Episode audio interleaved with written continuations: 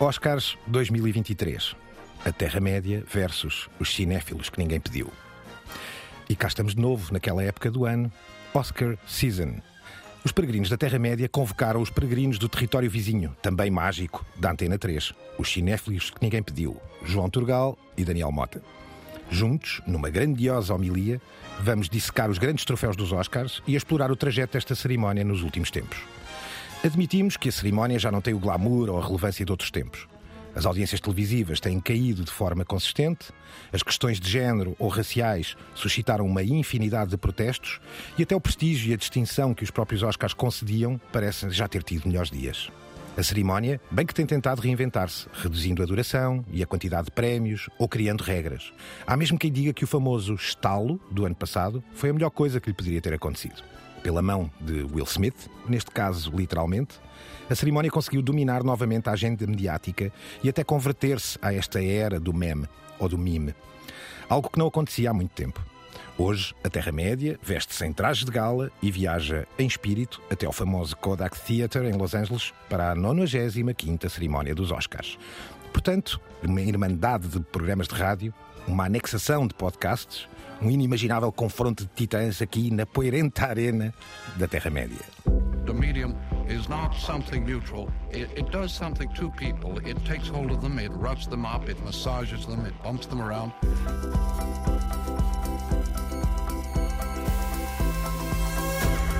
The medium is the massage. Bem-vindos, peregrinos. Álvaro Costa, El Guru Radiofónico. Tenho dias, Sr. Gonçalo Madeil, tenho dias. Francisco Marino, professor de mídia. Eu, Gonçalo Madeil, da RTP. E connosco hoje no Clash of Titans, neste novo programa de videojogos que vamos agora começar. Daniel Mota, João Turgal, dos cinéfilos que ninguém pediu. Confesso-vos que tive para chamar este programa A Terra-média que ninguém pediu. Achei que podia ser era um nome... o- era a fusão perfeita. Mesh, mesh total, não é? Mesh up. Sejam muito bem-vindos, é muito bom ter-vos aqui, caros vizinhos. O Álvaro gostou da expressão anexação. Vamos ver o grau de violência que aqui se vai Anexamos abrir à mesa. cinéfilos, não é? Eh, não sei se eles exatamente. queriam ou não, mas de facto estão anexados. Nunca fui peregrino de nada, portanto há sempre uma primeira vez. Pela primeira vez. Agora que vais calcorrear esta lama da Terra-média, vais, vais gostar de seguramente. Ora, abriu a época de caça, abriu a época dos Oscars. De facto, parece que houve tempos em que eles enchiam o imaginário coletivo ou preenchiam o imaginário coletivo. Havia quase a sensação de que o Globo parava ali um bocadinho a sua rotação neste momento, nesta grande noite. São outros tempos, é um facto. E depois destes generalismos todos que aqui deixo, queria só começar por deixar aqui já uma pequena homenagem e tributo ao nosso peregrino Álvaro Costa, porque é o único esta mesa que fisicamente já esteve nos Oscars. Queres descrever sucintamente? Na altura eu, enfim, trabalhava na NBC Reuters, fazendo, enfim, muitos especiais para, para a RTP e eh, fui com eles. Aliás, já tinha ido antes, o que é impossível para mim acordar às 5 da manhã para assistir à cerimónia que é feita na Academia da apresentação dos candidatos. Depois fui ao Dorothy Chandler Pavilion, não era ainda o Kodak, no glorioso ano de 92. Entre outros, à minha frente estiveram Sally Field, Edward James Olmos, Tom Hanks, Whoopi Goldberg, António Banderas, um Anthony Hopkins, na altura, eh, talvez se recordem do Silêncio dos Inocentes, olhou para mim e pensei: epá, não vais comer-me, pai, não? Ok, tudo bem. Uh, Bette Midler, Nick Nolte, Joe Pesci, a quem eu estava indiretamente ligado, já explico porquê. Oliver Stone, Angelica Houston e um muito jovem, Laura Dern.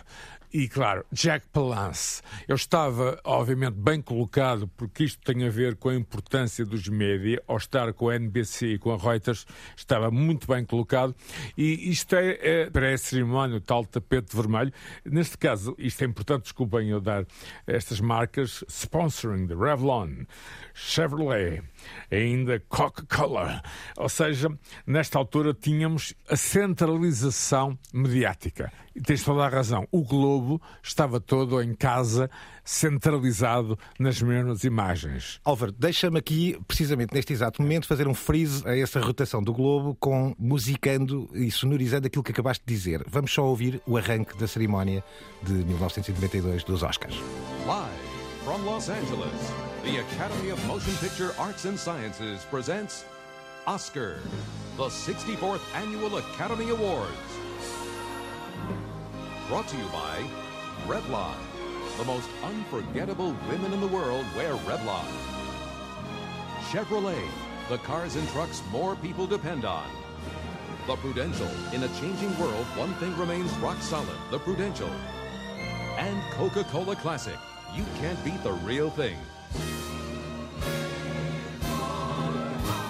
Estavam lá os sponsors todos, de facto, e era engraçada a forma como, muito radiofónica ainda, como os sponsors eram apresentados à entrada do programa pela voz do host. Um, Eu vi esta gente toda a entrar e fiz algumas perguntas, mas de facto, quando se vai a uma cerimónia, nesta altura, anos 90, praticamente vamos a todas. O formato é igual. Eu assisti à pré-produção, esse aspecto importante. Por exemplo, os lugares que ficavam vazios eram ocupados por stand-ins, ou seja, por isso é que nunca aparecem lugares vazios. Tudo era ensaiado ao segundo, algo raro na altura. Hoje, enfim, eu diria que está tudo muito mais flat. E depois havia a press room, né, onde eu também estive todo o dia. Realmente é uma sensação intensa, mas que com o tempo acaba por se banalizar. Inclusive, para acabar em 93, voltei a circular, fiquei hospedado no Mondrian Hotel, embora vivesse em Santa Mónica. Porquê? Porque eu sabia que muita gente ia lá ficar. A semana dos Oscars é isso. Passa-se nos hotéis. Enfim, são muitas as experiências que eu tive nestes dois anos. Ora, pergunta imprópria para experts que se impõe. João Trugal e Daniel Mota, onde é que vocês estavam quando foi a cerimónia dos Oscars de 92? Eu tinha um ano. Eu tinha nove, já não estava muito longe de começar a ver cerimónias dos Oscars. Portanto, já não estava assim tão longe, de certeza, está- ao contrário aqui longe.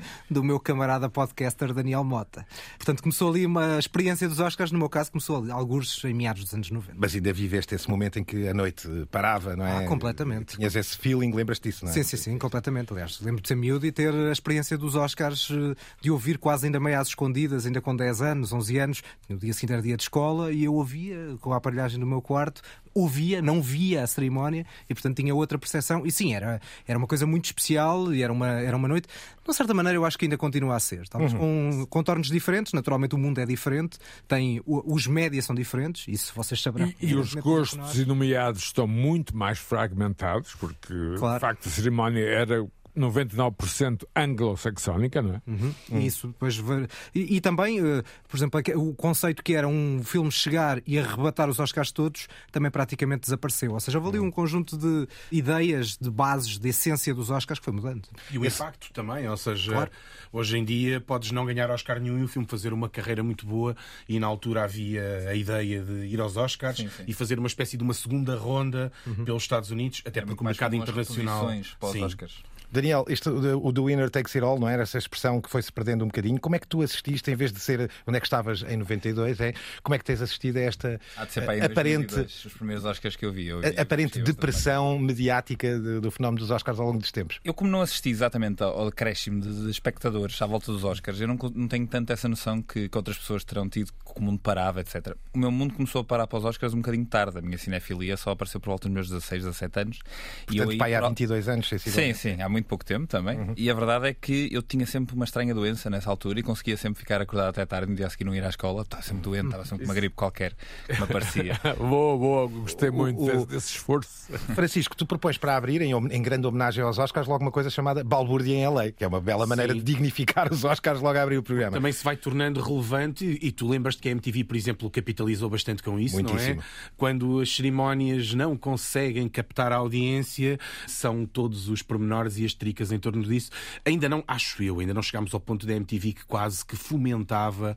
Estou-me a lembrar da do Axel Rose com o Kurt Cobain, que eu era Tim Cobain, por isso. E eh, do Eminem eh, com sim. o Obi. lembras? Eh, e aqui ainda não chegámos a este ponto, mas se- normalmente a cerimónia consegue espalhar-se melhor pelas redes, consegue ter maior projeção hoje em dia, quando está encostado a algum problema, algum, alguma polémica grave. É? Mostremos-lo já aqui. Um dos grandes momentos, eh, Moonlighting versus La La Land, esse momento de televisão absolutamente notável. Vamos só sentir um bocadinho o aroma do erro. Sorry, no. This, there's a mistake. Moonlight, you guys won Best Picture. Moonlight won. Come on, this is not a joke. This is not a joke. I'm afraid they read the wrong thing. This is not a joke. Moonlight has won Best Picture. Moonlight, Best Picture.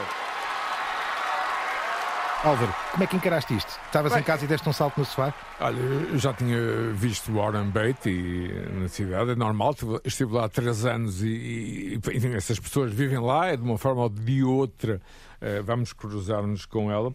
O Warren Beatty pareceu-me um bocado perdido, é? Foi uma sensação, por, por um lado, interessante, porque tudo corre, eu diria, matematicamente bem, do ponto de vista mediático, eh, nos Oscars. Tudo é ensaiado ao último segundo, menos eh, alguma memória ou alguma fragilidade mental que, que se notava em Warren Beatty. Ele ficou completamente perdido. A Annette Bening também não ajudou muito, mas realmente eu senti que, se não fosse propositado, foi um acidente muito interessante. Houve outro acidente vascular cinematográfico, Daniel, que foi uma bela chapada, que o ano passado deu um belo contributo para a carga mediática dos deu, Oscars. se Não deu. sentiste a coisa? Na verdade, não. Eu lembro-me de estar a ver. Eu vi esses Oscars aqui com o meu colega de podcast, com o Turgal. Estávamos a trabalhar. Portugal, Estávamos a trabalhar. Estávamos em direto E na passou Antena um. completamente despercebido. Eu, eu, uh, vi aquilo e achei que era um momento de comédia qualquer, que tinha sido encenado. Acho que muita gente pensou isso durante muito tempo. E também diz alguma coisa acerca da relevância dos Oscars, que um ano depois, o que estamos a falar dos Oscars do ano passado é não o vencedor, mas sim a chapada do Will Smith. Conseguiu mesmo assim ser mais relevante que os Oscars foram dados E nessa eu, eu- eu já entrevistei Will Smith para o Independence Day. Ah, E estás bem?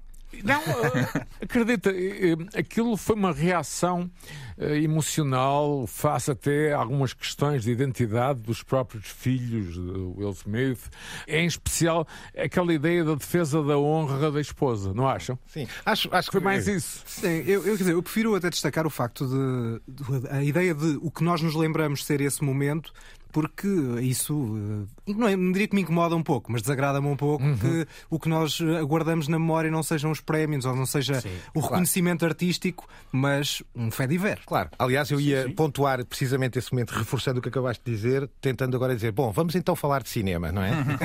E isso diz tudo, não é? Mas Não a é só novo. aconteceu porque o Will Smith é uma estrela de cinema. Sem Numa altura em dúvida. que se fala de desaparecerem por completo Sim. as estrelas de cinema, ainda existem duas ou três. Mas há outro, é uma delas. outros dois exemplos que eu queria trazer. Richard Gere, quando começa a falar da ocupação chinesa do Tibete, ele está muito ligado. Ou Marlon Brando com o índio, não é? Ou Ou Índia, Índia, é? Que, que aparece, não é?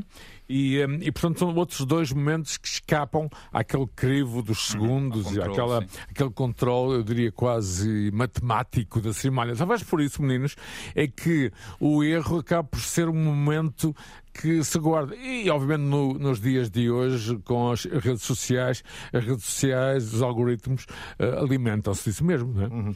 Vou, vou tentar. Há, há, há milhentos Oscars, milhentas categorias. eh, Eu ainda por cima não sou a pessoa certa sequer para as avaliar e, e para descrever. Sei que vocês têm opiniões e projeções e expectativas já. Deixo primeiro uma pergunta, olhando aqui primeiro ao melhor filme, logo diretamente. Eu tenho-os aqui elencados, para, para os poder dizer bem e direitinhos. Há aqui algumas surpresas para vocês nesta lista grande. Estamos a falar aqui de 10 filmes, não é? Nomeados para, para melhor filme. Do que aqui viram, Daniel e João, surpresas. Que diz assim, não me digas, esta está aqui.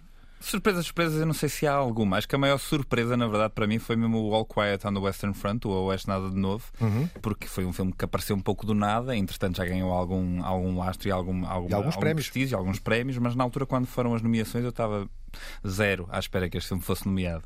Porque depois todos os outros eram filmes que eu estava mais ou menos à espera, talvez não na quantidade de Oscars que eles foram nomeados, mas sim no facto de eles serem nomeados. Era óbvio que o Avatar, gosto mais ou menos, ia ser nomeado, e o Top Gun Maverick, sendo o grande êxito bilheteiro do ano, até chegar ao Avatar, e recentemente há um momento incrível entre o Spielberg e o Tom Cruise em que o Spielberg lhe diz: Tu salvaste o cinema com o Top Gun, tu salvaste o cinema com o Top Gun. Acima de tudo, um negócio do cinema, não é? Exatamente. E é, e- e é um um bocadinho essa, e é um bocadinho essa a ideia também de salvar não o negócio do cinema, mas o negócio da cerimónia dos Oscars e do- da importância. Se calhar que há alguns destes filmes de grande espetáculo chegam a esta nomeação. Concordo, há uns anos não seriam nomeados. Exatamente. Não e, seriam por pudor da academia, porque é cinema espetáculo, ou animação, ou cinema popular. não é? Ainda que o Avatar e o Senhor dos Anéis, quer dizer, o Senhor dos Anéis chegou a ganhar o Oscar, melhor filme, e portanto isso é Titanic relativo. exemplo, também eram comparações já. Não, não é, só, é só do ponto de vista de ser cinema de grande espetáculo. Sim, mas é nos anos indiscutível. 90 não era assim a, a escolha da academia era muito mais centrada na cinefilia, digamos assim. Francisco, entre outros, Elvis, da Warner Brothers, temos aqui Tar, The Fablemans, e estou a juntá-los, a tentar enfiá-los numa espécie de pequeno saco plástico de biopics ou de biopics ficcionados, onde juntaria este Top Gun, que me parece mais um biopic da própria figura ficcionada. Isto é um trend que vem do stream, estes biopics. No cinema sempre houve, atenção, mas este ano temos aqui quatro filmes com essa característica, ou parece-te muito esticado o meu argumento? Quer dizer, eu não, iria, não diria não é? Uh, mas se calhar a expressão não é a melhor, mas diria que, que, há- dois que claramente remetem um passado recente do cinema, como o Avatar e como o Top Gun. E o Top Gun, concordo inteiramente convosco, é quase um statement eh, na, na senda do que o Spielberg disse, ou seja, é um filme para uma audiência que não é necessariamente infantil, um regresso ao cinema anos 80, anos 90, que Hollywood tenta aqui vincular-se. Os outros são, eh, aí sim, parece mais, mais próximo do biopic, mas tanto o Avatar como o Top Gun estão, e se vires bem também, há uma crítica que é feita hoje em dia, a dificuldade muitas vezes no cinema comercial em renovar as suas narrativas, em reconstruir histórias.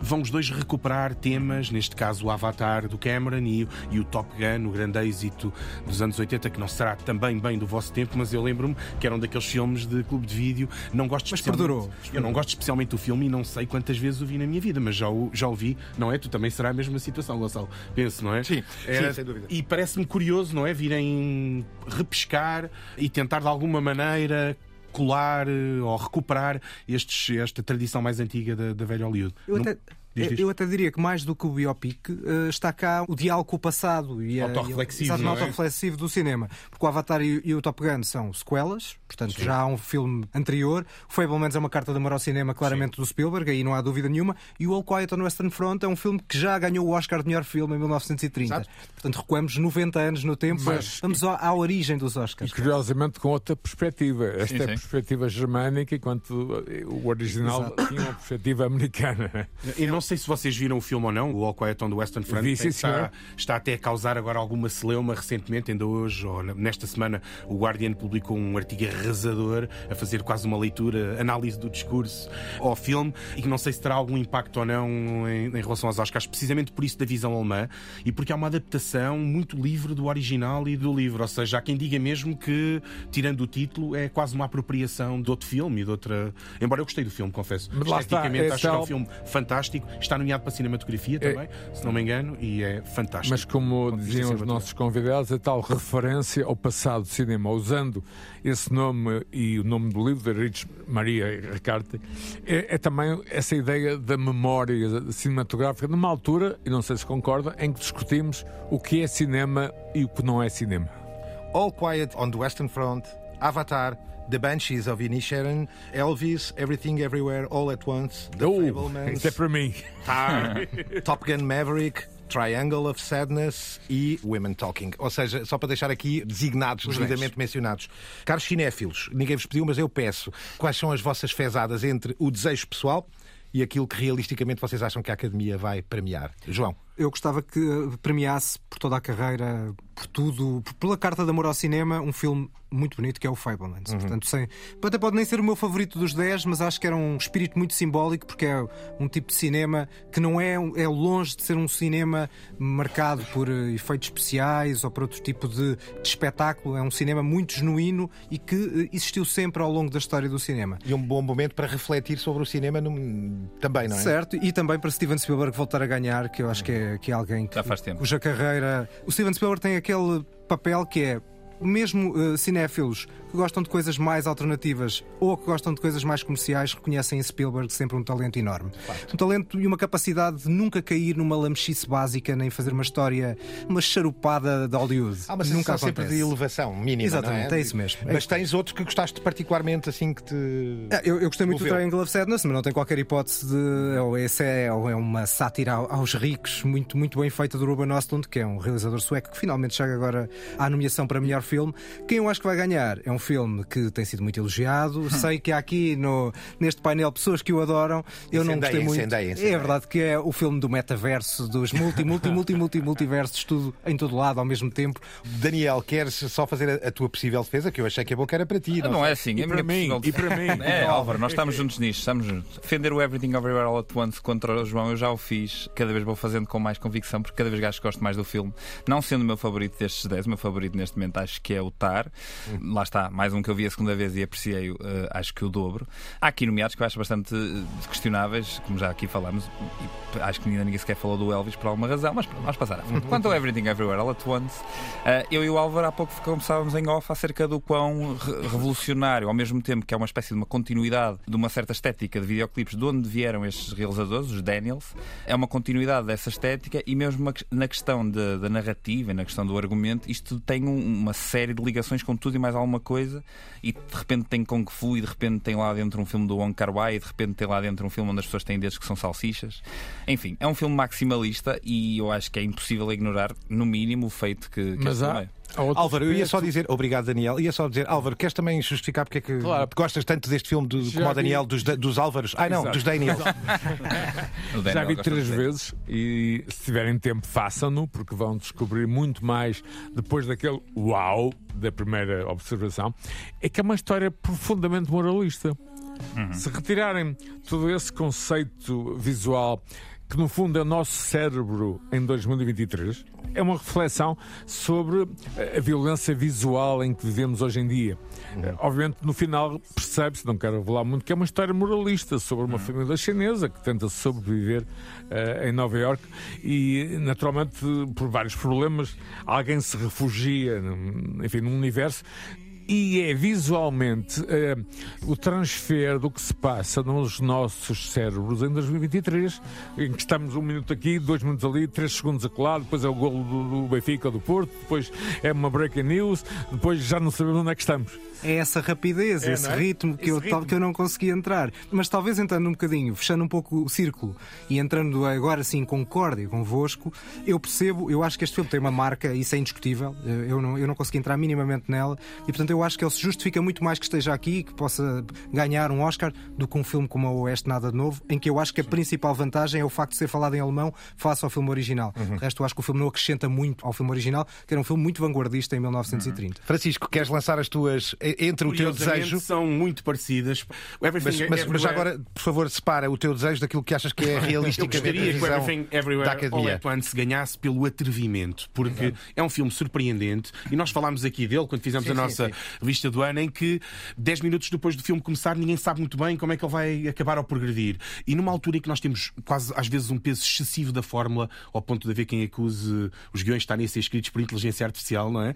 É um filme que rompe inteiramente com essa ideia. É um filme surpreendente. Ficaria muito surpreendido também se Mas... a Academia premiasse. É- Gostei bastante do Tar. Acho que é um filme excelente. Tem um ritmo que se calhar não é para o grande público, mas que mesmo assim conseguiu ter um apelo junto ao grande público. Uma interpretação fantástica, provavelmente o processo de construção de uma personagem, uma forma lenta. Primeira meia hora de filme quase que serve apenas para termos Sim. uma exposição da personagem nas suas várias dimensões. Muito bom, não ficaria nada mal um Oscar aqui. E este é provável, é, que é que parece? Mas, mas achas pelo... como o João que é provável o Oscar otar? Se, se tivermos num espírito à Parasita, não é? Uh, provavelmente não irá... estejas num espírito à Moonlight. Mas se, uh, se, se a Academia estiver mais nostálgica precisamente aquilo que tu falavas da relação com essa relação histórica com o cinema de um Spielberg que já não vai para novo, não é? E uhum. convém termos em conta que esta geração tem um prazo de validade indefinido neste momento. Não é? E que já não ganhou o Oscar de melhor realização desde o Resgate do Soldado Ryan, estávamos sim. nos anos 90. Sim, sim, sim. Isto é quase um testamento. Se o Spielberg morresse amanhã, é e então aí pode a Academia realmente ter este peso da nostalgia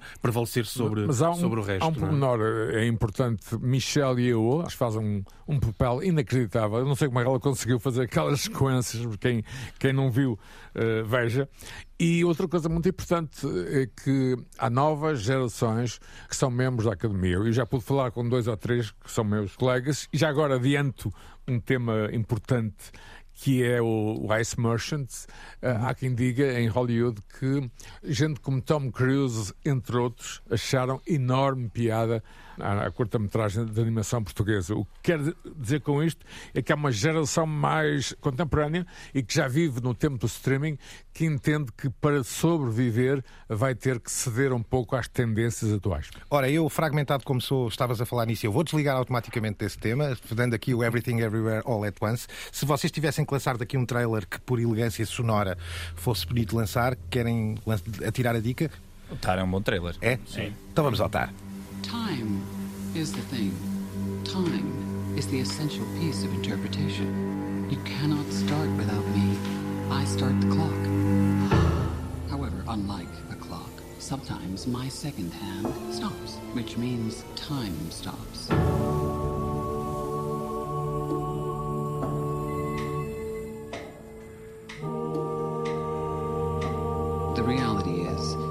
It's not until I once again decide to raise that hand that time is allowed to continue marching along her very merry way.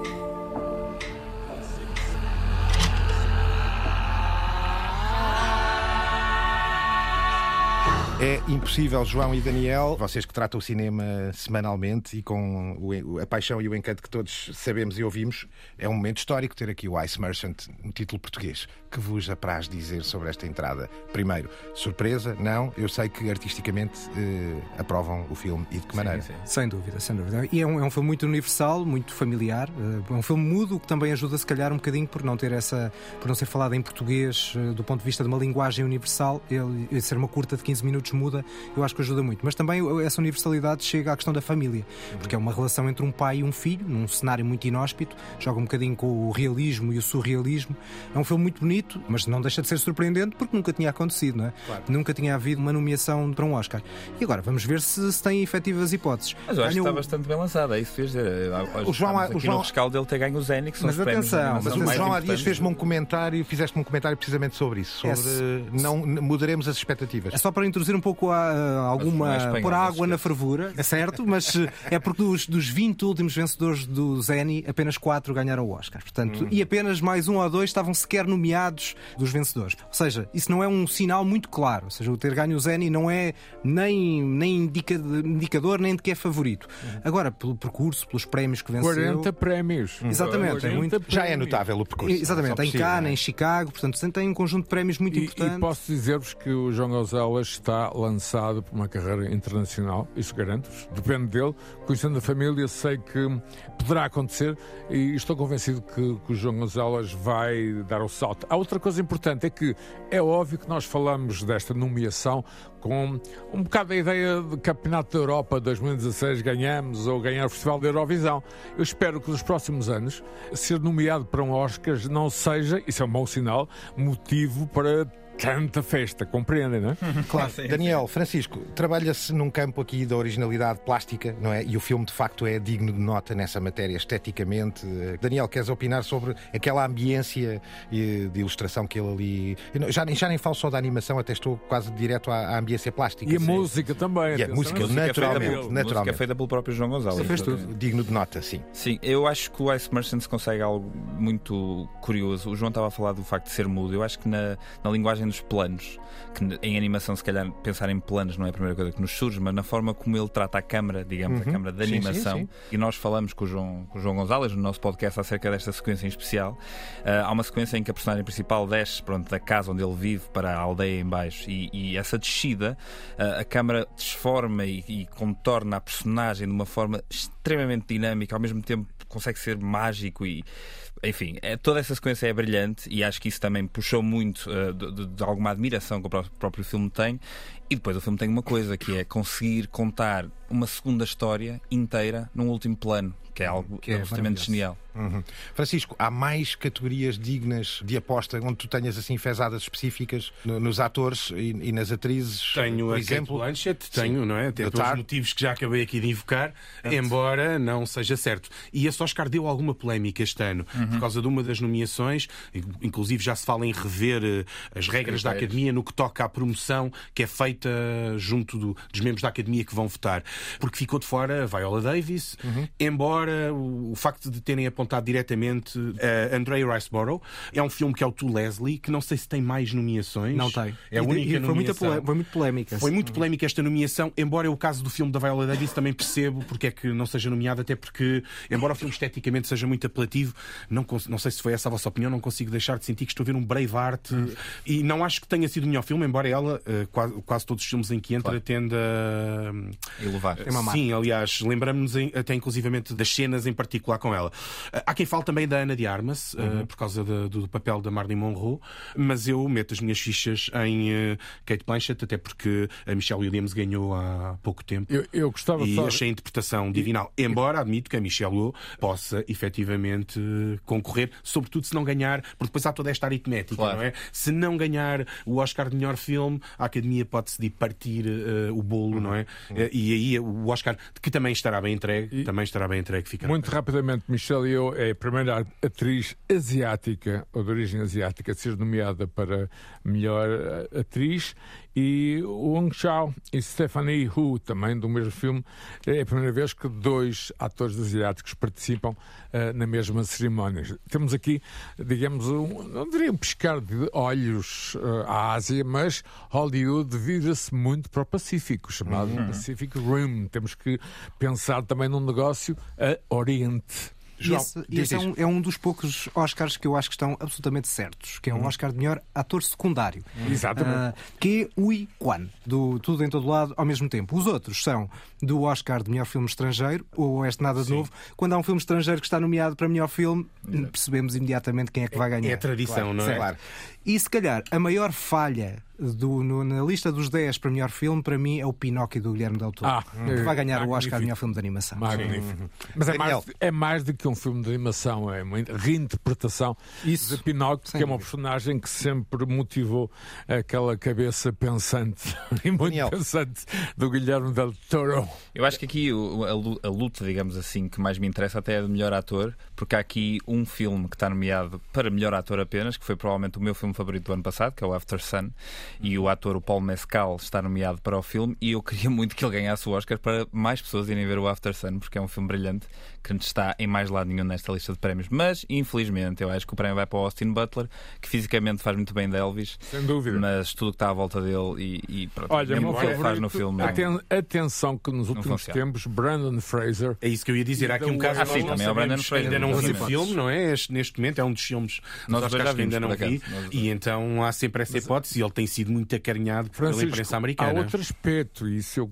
eh, enfim, conheci em Hollywood, que é a ideia do comeback. Exatamente. Brandon Fraser foi um, enfim, um pin-up num sex symbol nos 90, cheguei a vê-lo e realmente era muito bem parecido. Entretanto, por vários motivos desapareceu e reaparece neste duelo um papel físico, mimético, que talvez nos últimos dias tenha ouvido dizer que eventualmente poderá ser recompensado por isso. João, algum outro Oscar assim que tu dizes, caramba, este tem mesmo que ser ganho por este ou por aquele? Assim, há algum Oscar que tu queiras muito eh, ver entregue numa outra categoria que não estas que já aqui abordámos? Há assim alguma coisa que te mova? Edição, eh, ou montagem, ou argumento original, por Olha, exemplo? eu vou pegar num assim mais improvável e que e contraria um pouco a minha ideia há pouco. Que é para ficar do- aqui registado. Não, é do tudo em todo lado ao mesmo tempo, porque uma coisa que eu gosto muito nesse filme, aliás, gosto muito de duas coisas: a banda sonora como um todo dos Son Lux e, em específico, a música, o This Is Alive, cantada de forma magnífica pela Mitski e pelo David Byrne. Portanto, não, vai, não tem grandes hipóteses, porque vai ganhar o filme indiano, a música do Nato Nato, do, do RRR, dizendo em português vá. Da maneira Ah, possível, sim. Exatamente, da maneira possível, mas esse sim, esse era um Oscar que eu gostava muito que tudo em todo lado ao mesmo tempo ganhasse. Por acaso pensei que devias falar do Oscar melhor banda sonora para o Babylon, para o teu adorado. Ah, mas adoro este, esse esse, filme. esse Eu ia também. mesmo esse colocar-vos também. essa questão, porque É é, o grande ausente. Está em, muito. está em costume design também, está em algumas categorias e é um filme. eh, opiniões muito ambíguas entre. Pois é, é, temos e o aqui muito filme dividido também. aqui. Eu gostei muito, eu gostei muito. Eu não gostei nada. Daniel, mas, mas que- estávamos a falar da questão da nostalgia e era um destes casos. Mas é um filme é isso, muito nostálgico na sua relação com o cinema e eu confesso que estarei provavelmente aqui entre vocês os dois. Tenho opiniões ambivalentes. Ou seja, eu acho que há alturas em que o filme é brilhante Exatamente. e acho que. Ele não é um filme, são para aí três ou quatro ou Exato. cinco filmes. Ora. Ele precisava que alguém, em algum momento, o tivesse disciplinado do Mas é Calhar é um. Everything Everywhere at All at Once. É?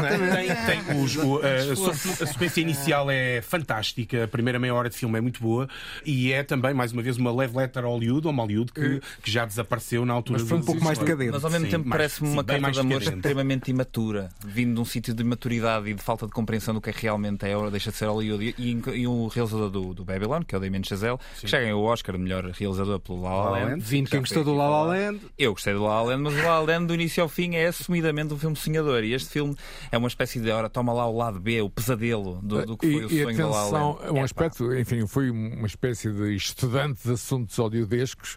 Os anos 20 para os anos 30, o fim do, do mudo para o sonoro é um momento trágico na história de Hollywood. mas- Este mas- filme tem a ver muito com isso. Sim, mas já tivemos o Serenata à Chuva que dá 10 a 0 a este filme e se calhar não era preciso que este realizador, que claramente viu demasiadas vezes o Serenata à Chuva, fizesse o seu remake, remake em claramente. ácidos. Mas eu gosto muito dessa passagem. Isso concordo. do É um remake sonoro. Serenata à Chuva em ácidos. Também Sem dúvida, eu também, eu também. Eh, eu não gostei, ou seja.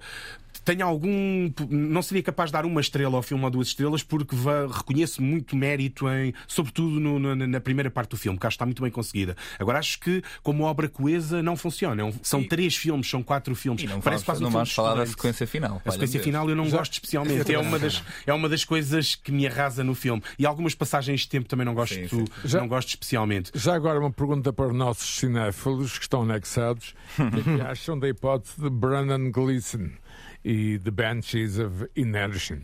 Na verdade, nós dois, eu gostei um eh, bocadinho mais irlandês. do, do, do, do Banshees of Inisherin, mas, mas eu acho que vai ser um filme completamente esquecido pela, pela Academia. Acho que não vai ganhar nada. É possível que ganhe o melhor argumento original. Acho que é o único Oscar E- que poderá ganhar. eu não sei se o melhor ator secundário, não para o Brandon Gleeson, mas sim para o Barry Keegan, talvez fosse mais Não, ou menos bem sim, entregue. mas não vai acontecer. Não, vai acontecer porque vai acontecer para, o- para o ator do, do Tudo em Todo Lado. Caso não saibam, João tem isto tudo apontado e é a matemática que lhe está a dar. Ah, Eu ia, é eu isso, ia, é eu ia sondar, eu agora ia- íamos entrar aqui numa fase mais psicoterapêutica. Eh, João, como é que tu fazes o caminho, o road to the Oscars cada ano? Bem, no- no- nos últimos anos, até do ponto de vista profissional, por causa do- dos cinéfilos, também no- tento estar a, a par do que é que são os outros prémios para ter uma- um conhecimento mais científico da coisa e ter uma, uma, uma expectativa sobre quem vai ganhar o quê. E, portanto, nesse aspecto, é, acabo por acompanhar mais o antes do que antes acompanhava, que vivia à noite um bocadinho mais no escuro, o que também dá um bocadinho a magia, porque assim ficamos mais Claro, surpreendidos, claro. também mais desiludidos. Só uma nota muito rápida sobre a cerimónia e algo que vos diz muito que é a questão dos média e do, do impacto da cerimónia. Este ano não se vai repetir a experiência do ano passado, em que oito eh, categorias, incluindo categorias fundamentais como banda sonora e montagem, não foram entregues durante a cerimónia. Para ganhar tempo. E, eh, no fundo, vai contra a ideia de que aquilo é matematicamente estudado. Porque a ideia era diminuir o tempo da cerimónia e a cerimónia, o tempo aumentou. Portanto, se fosse verdadeiramente, em termos matemáticos, ao segundo, aquilo estaria contado. E, na verdade, não aconteceu. Uhum. Daniel, tu também trabalhas numa liturgia a caminho dos Oscars? Não, eu sou muito mais da magia. Eu, eu acredito nos meus vencedores e vou, vou de coração aberto para ser desiludido, eh, noite após noite. a Como é que vão fazer a noite dos Oscars? Vamos estar aqui. É provável. Álvaro, e tu? Vais, vais ligar aos teus connects eh, de LA para perceber como é que está o The Dark Side of que the Oscars? alguma, enfim, alguma informação privilegiada, embora relativa. Para mim, a noite Oscar é o momento em que eu estava na Antena 3 e conseguimos a primeira vez ter um som digital do backstage, ou seja, da sala de imprensa. Isto foi nos anos finais de 90. Eh, Vejam lá aquilo que nós enfim, vivíamos. Conseguimos um bocado de internet na emissão. Não é? isto, isto parece ficção científica ao contrário. Eu continuo a, a ver a cerimónia com vários olhos. Um deles é, e, e acima de tudo, um grande programa de televisão. Não esqueçamos. O resto, depois, vencedores. Quem se lembra quem ganhou há dois anos? Eu, sinceramente, não me lembro. Francisco, uma pergunta também final. Como é que vou ver os O que é Oscars? que dizem os teus olhos na noite dos Oscars? Eh, Eu tradicionalmente via, não é? Nos anos 90 vi to- todos os Oscars e fiquei muito desiludido quando, olha, quando o Tarantino perdeu, quando, quando o Scorsese. Goodfellas perdeu, e então ainda hoje acho difícil de digerir.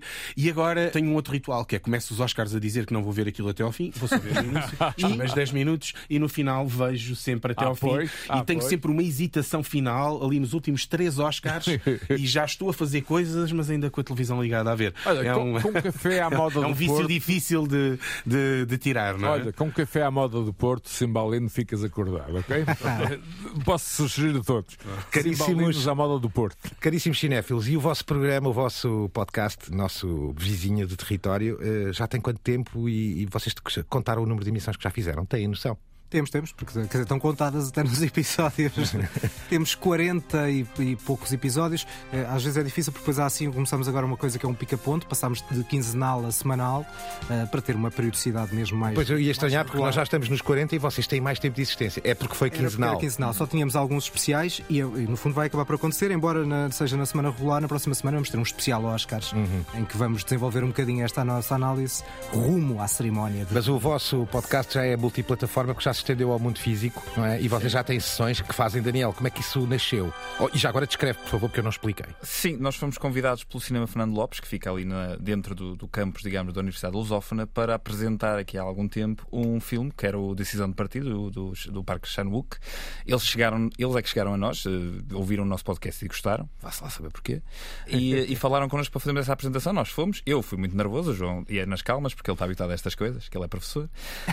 e é então, espanhol ainda por cima. Espanhol, estão sempre, são sempre bem. A malta dorme a siesta, uma é a malta que passa sempre. É fórmula para falar alto. E a verdade é que correu bem, então continuamos, já fizemos mais duas sessões uh, e pelo caminho conseguimos ainda ir oferecendo bilhetes, fazendo assim uns concursos e tal. E a coisa tem corrido muito bem e estamos muito contentes de ter sido convidados e de continuar a fazer isto fora de Lisboa, para esse país fora. É, e acho que vamos nos espalhar agora para Coimbra. Muito menos, bem. E muito se calhar bem. no Porto em breve. Estou à espera. Camaradas, caríssimos ouvintes, hoje são sempre o podcast, o programa da Antena 3 e o podcast destes dois digníssimos especialistas, barra críticos, barra irmãos pegados, barra várias coisas. Bate-boca. Eh, dos, dos cinéfilos que ninguém pediu. Nós pedimos-lhes para eles virem cá e foram absolutamente fantásticos. Obrigado por este ligeiro Clash Obrigado. of Titans. Obrigado. Foi bonito ter-vos cá. Desejamos a maior sorte e também desejo que vocês promovam o nosso já agora, não é? Que digam vamos que nós somos impecáveis, que o Terra-média é incrível e todas essas coisas que combinámos antes antes de, de começar o programa. Com pagamento, eh, a priori. Exatamente. A priori. Álvaro Costa, LA está longe, mas está no teu coração, não é? Eu, quer dizer, eu saí de lá, mas lá não sei o domingo. Já agora, the winner is João Gonzalez. Exatamente, uma palavra para o João Gonzalez. Estamos todos nessa. Francisco Merino, o cinema vai bem. Uh, enfim, vai como pode, não é? Sim, vamos, vamos ver, vamos ver, não é? Já avançámos aqui várias, várias hipóteses. Vamos ver se ganha a nostalgia, vamos ver se ganha o filme mais art house, não é? Ou vamos ver se ganha a loucura, não é? Neste caso, estamos aqui na dúvida, não é? E nesse sentido até se recomenda. Já houve anos muito piores em termos, sim, sim. De, uhum. em termos de Oscars, não é? Mesmo que já não tenham aquela reverberação na opinião pública que tinham nos anos 90, eh, não é um ano mau em termos de. Pelo menos é um ano muito variado. E houve, houve anos entre 2000 e tal, 2010, por aí, que foram consideravelmente mais mais fracos, parece-me. Pronto, nada fraca foi esta conversa que tem este amável programa que tem a incrível Cristina Condinho sempre na produção, teve aos comandos sonoros uh, o Henrique Lobo de Carvalho e a magia do feiticeiro Guilherme Marques sempre na sonoplastia. Obrigado, cinéfilos, por terem cá vindo e nós cá estaremos para a semana. Abraços. The medium is not something neutral. It, it does something to people. It takes hold of them, it rubs them up, it massages them, it bumps them around.